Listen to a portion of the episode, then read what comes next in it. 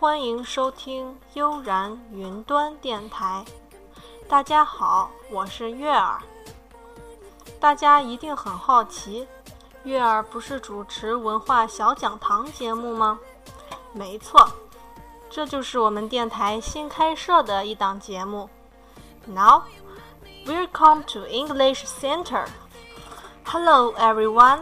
Today I will read a coverage article for you. It's named The Morning Off. Now let's begin.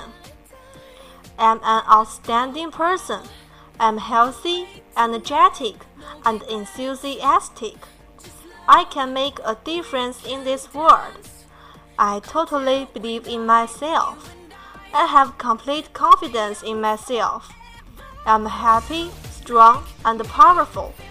I'm in a terrific mood. I will make the best use of today, because today is all I have. I will face all difficulties and embrace every challenge. I'm the best. I'm the strongest. I'm the greatest. I love this world. I love my life. Today is my chance to do something amazing. Today I can make a miracle. Thanks for your listening. Goodbye。今天的节目就是这些。如果大家喜欢的话，一定要继续支持我们哟。